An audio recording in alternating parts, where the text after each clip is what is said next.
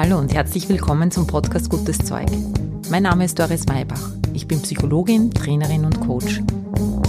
Dieser Podcast liefert dir Wissenswertes aus der angewandten Psychologie, der aktuellen Gehirnforschung und ich teile mit dir Erfahrungen aus meiner Coaching-Praxis. Gutes Zeug soll dich inspirieren, dich ermutigen, deinen Weg zu gehen und dir helfen, den Herausforderungen des Lebens zu begegnen.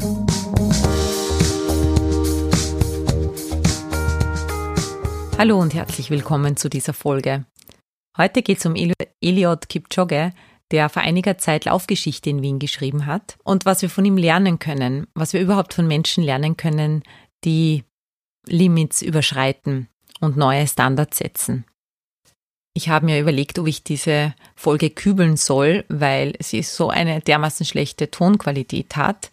Irgendwie habe ich da was falsch gemacht mit meinem Computer. Ich glaube, ich habe das Mikro nicht angesteckt gehabt oder zumindest nicht eingestellt gehabt. Jetzt hört man den Lüfter die ganze Zeit und du brauchst schon etwas Durchhaltevermögen und die Fähigkeit, dieses Hintergrundrauschen auszublenden, damit du Vergnügen an dieser Folge haben wirst. Ich hoffe, du lässt dich nicht abschrecken. Nachdem ich aber in einer der Folgen, ich glaube, es war eh die vorige Folge, beschlossen habe, nicht perfekt sein zu wollen und auch nicht perfekt sein zu müssen, habe ich mir jetzt gedacht, nein, vielleicht ist es doch für den einen oder anderen oder für die eine oder andere interessant und ja, deshalb hoffe ich, dass du die Folge, dass du dir trotzdem etwas aus der Folge mitnehmen kannst. Viel Spaß dabei.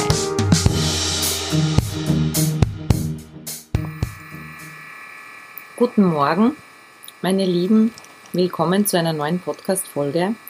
Und heute möchte ich mit euch etwas teilen, was am Samstag passiert ist hier in Wien. Und zwar hat am 12.10.2020 Elliot Kipchoge, ein Kenianer, hier in Wien in der Prater Hauptallee Laufgeschichte geschrieben. Er ist die Marathondistanz in unter zwei Stunden gelaufen. Und zwar genau waren es eine Stunde 59 Minuten und 40 Sekunden.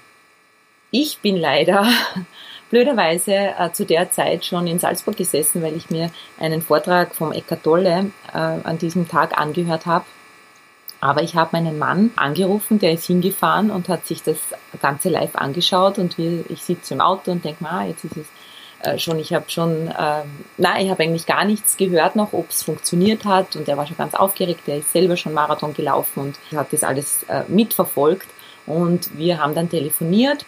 Und ich habe in seiner Stimme so eine Freude gehört, der war so ja, ergriffen von dem, was da gerade passiert ist. Und er hat gesagt, er ist dabei gewesen. Und es war einfach so fantastisch. Und er hat es geschafft. Und dann hat er mal so ein bisschen beschrieben, wie das Ganze abgelaufen ist. Und es wurde ja in der Prater Hauptallee, da ist die Distanz, hm, glaube ich, über vier Kilometer oder fast fünf Kilometer. Und da ist ähm, der Elliot hin und her gelaufen. Und äh, so konnte man ihn einfach ein paar Mal sehen. Und mein Mann ist auch ein paar Mal mitgelaufen jetzt auf der Seite und hat gesagt, das ist ein Wahnsinn. Also er hat, man muss ja bedenken, dass der für diese eine oder fast zwei Stunden läuft der 21 kmh.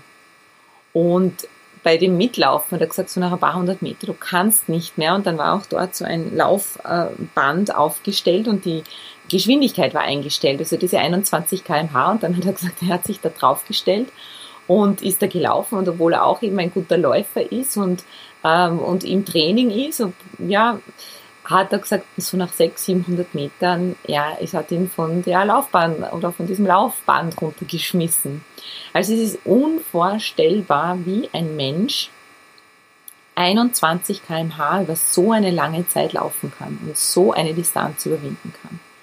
Und ich habe dann an, ähm, am nächsten Tag am Sonntag mit meiner einer gut, sehr guten Freundin von mir geredet, die Ärztin ist, und die hat gesagt, sie hat im Vorfeld schon auch mit Ärztekollegen gesprochen und die haben alle gesagt, das geht physiologisch nicht.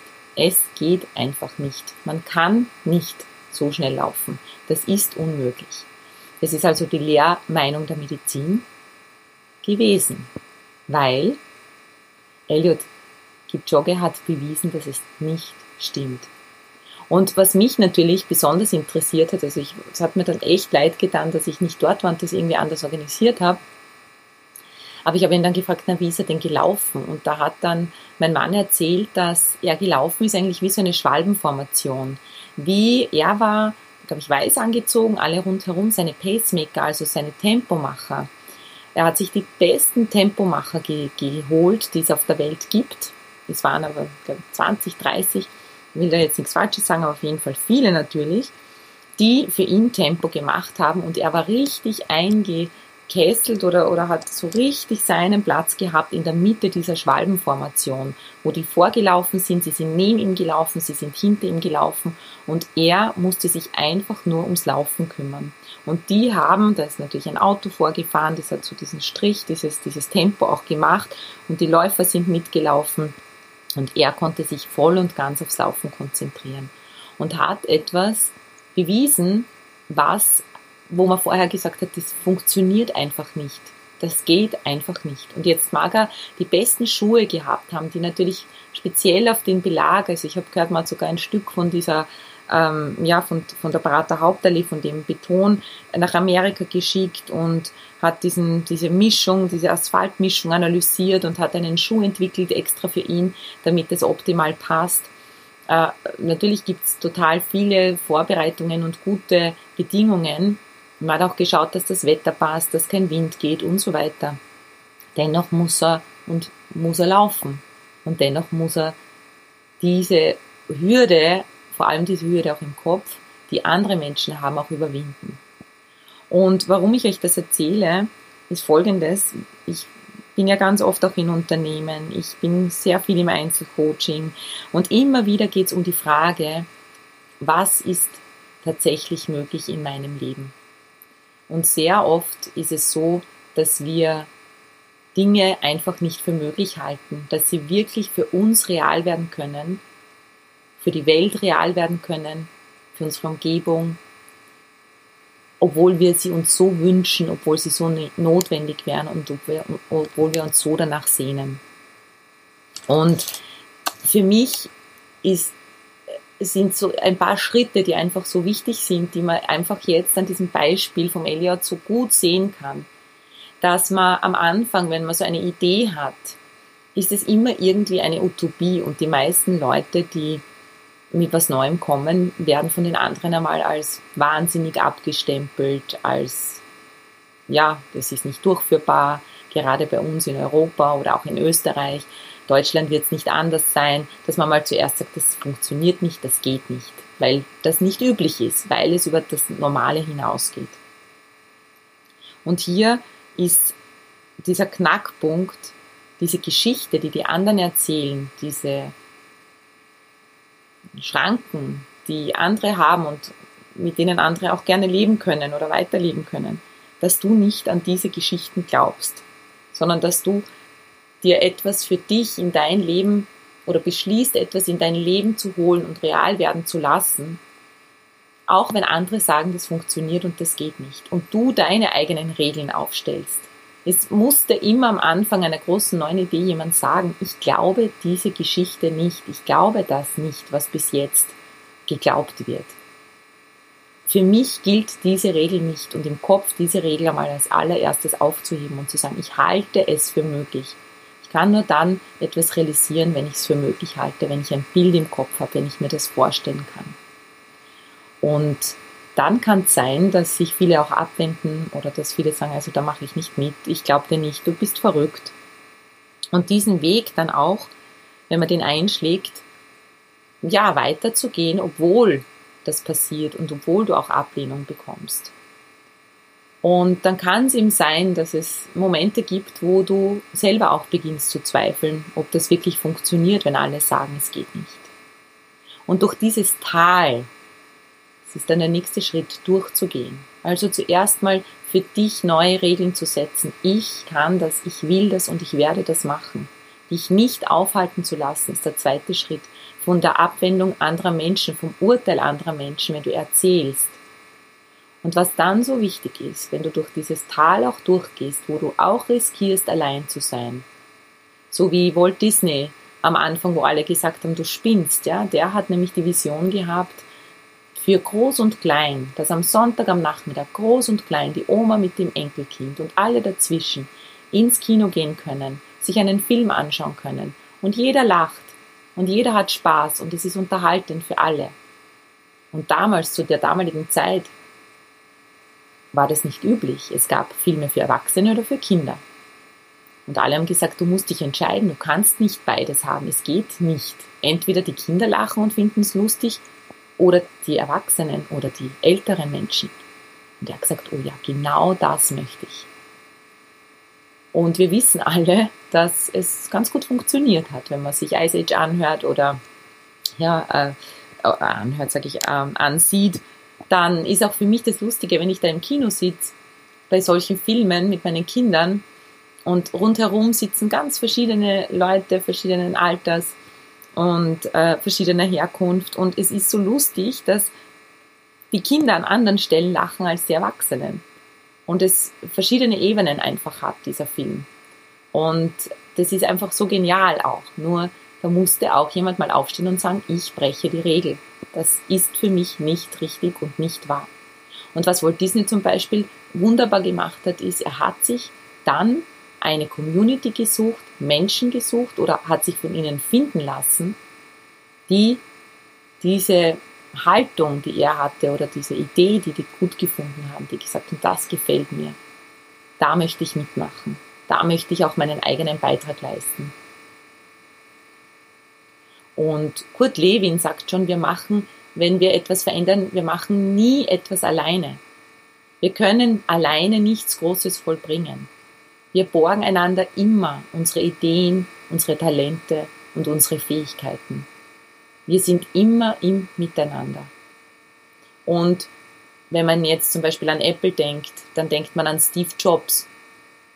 Aber eigentlich hat den ersten Computer, den ersten Apple-Computer, Steve Wozniak entwickelt, sein Kollege und Mitbegründer von Apple. Den kennt aber fast niemand, der vielleicht nicht die Biografie gelesen hat von Steve Jobs. Aber ohne ihn hätte Steve Jobs gar nicht das vermarkten können, hätte er nichts gehabt, was er vermarkten kann. Hätte er seine Genialität nicht ausspielen können. Und da gibt's ja diese eine Szene, die irgendwie überliefert ist, dass er ein Interview hat und Steve Jobs interviewt wird und er gefragt wird, was ist deine Vision? Und dann sagt er, na, ich möchte mit einem Gerät die Welt verändern. Und dann sagt sein Interviewpartner, ist das nicht ein bisschen abgehoben und arrogant und hochgegriffen? Und dann antwortete Steve Jobs laut dieser Überlieferung, na ja, aber wenn ich es mir nicht vornehme, dann wird es ja noch unwahrscheinlicher. Und das hat wahrscheinlich auch viele immer wieder sprachlos gemacht, an das zu glauben und auch festzuhalten, wenn es mal nicht so gut funktioniert hat. Aber es geht eben nicht alleine. Marcel Hirscher sagt oder hat in jedem Interview, er hat ja jetzt vor, äh, vor kurzem seine Karriere beendet, aber in jedem Interview, das er gibt, nach seinen unzähligen Siegen, in jedem Interview sagt er, ich bin es nicht alleine. Ich stehe zwar am Podium und ich stehe zwar im Rampenlicht, aber ohne mein Team bin ich nichts. Und an diesem Wochenende, ich habe ihm dann auch Videos gesehen, da mein, mein Mann hat mir dann auch die Videos gezeigt von diesem, von diesem äh, Lauf und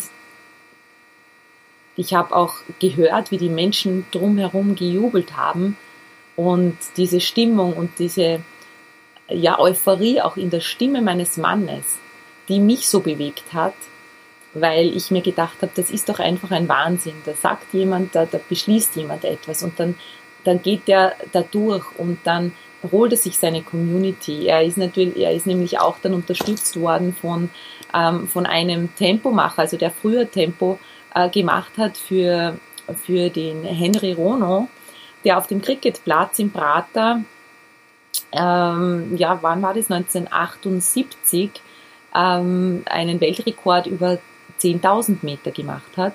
Und damals waren 750 Leute dabei. Und seine Zeit war damals 27 Minuten 22 Sekunden. Und ja, mit dieser Bestmarke hat er dann ähm, seine, die Bestmarke seines Landsmannes wiederum um 8 Sekunden verbessert. Und dieser Joe Hermans, der damals Tempomacher war, das ist ein Niederländer, und der hat wiederum den Kipchoge jetzt unterstützt. Das heißt, der hatte auch schon bereits ein Wissen, wie sich das anfühlt, etwas zu schaffen, was man vorher einfach nicht geschafft hat. Und genau solche Leute brauchen wir. Also der nächste Schritt ist, lass dich von deinen Menschen, von der Community auch finden. Ähm, finde Menschen, die an dich glauben. Bilde Teams, bilde Partner.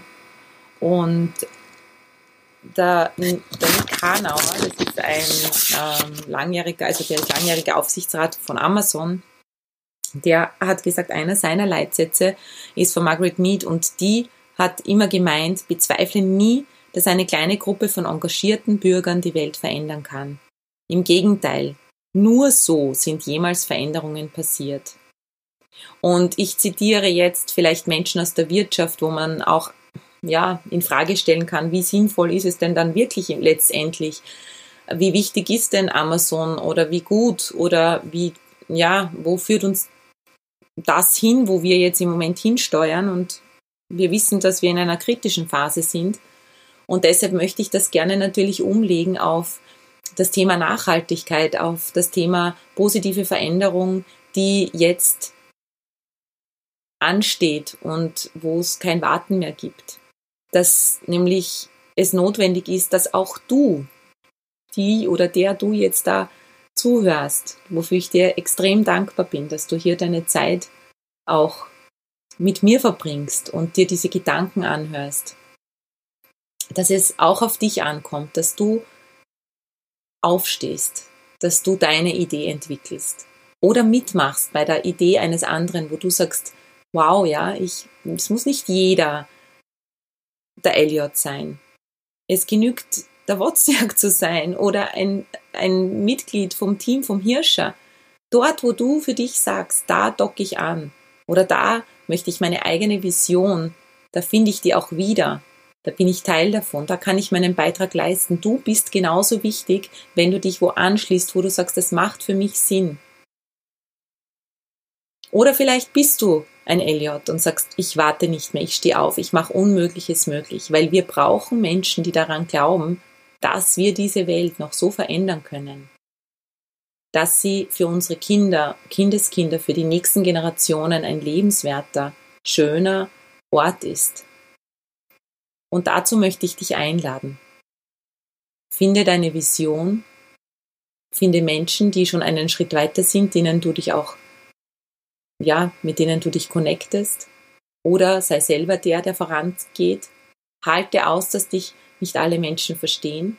Weil wenn dich alle Menschen verstehen, dann ist deine Idee nicht neu, dann ist sie nicht revolutionär und dann ist sie nur eine Wiederholung von dem, was es schon gibt.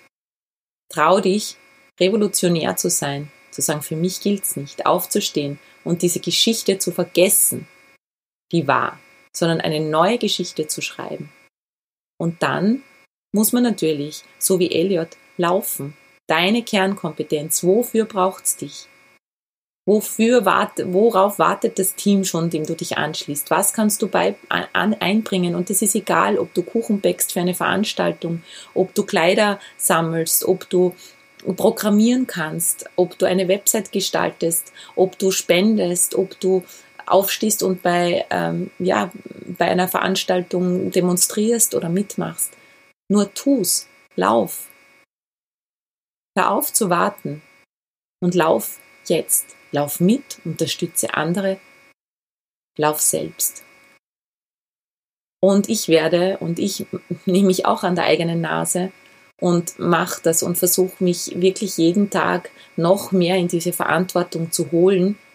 Und auch jeden Tag, das ist auch so ein Lernschritt für mich jetzt in meiner absoluten Selbstständigkeit, auch das Vertrauen zu haben, dass ich mit den Menschen arbeite und mir die auch äh, zu erlauben, mir die auszusuchen, wo ich sage, die sind auch so mit Leidenschaft dabei.